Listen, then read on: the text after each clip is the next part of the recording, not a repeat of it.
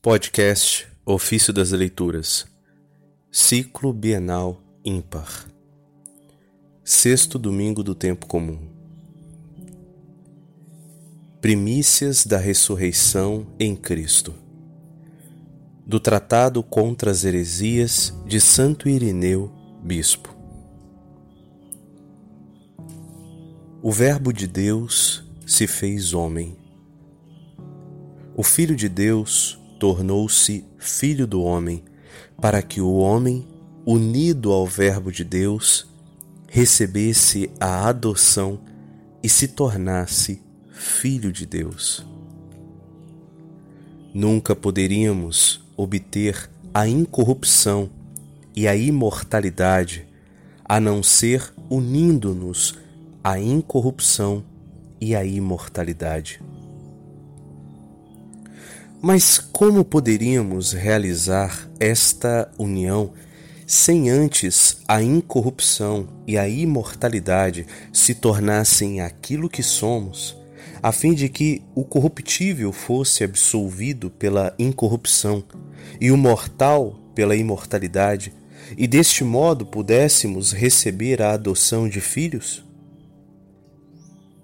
O Filho de Deus, nosso Senhor, Verbo do Pai, tornou-se Filho do Homem. Filho do Homem, porque pertencia ao gênero humano, tendo nascido de Maria, que era filha de pais humanos, e ela mesma uma criatura humana.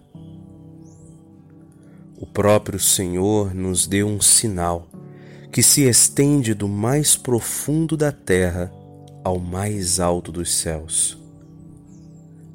Um sinal que não foi pedido pelo homem, pois nem sequer ele poderia pensar que uma virgem, permanecendo virgem, pudesse conceber e dar à luz um filho. Nem mesmo supor que este filho, Deus conosco, descesse ao mais baixo da terra em busca da ovelha perdida que ele próprio criara e subisse às alturas para oferecer ao Pai aquele mesmo homem que viera encontrar, realizando deste modo em si próprio as primícias de ressurreição do homem.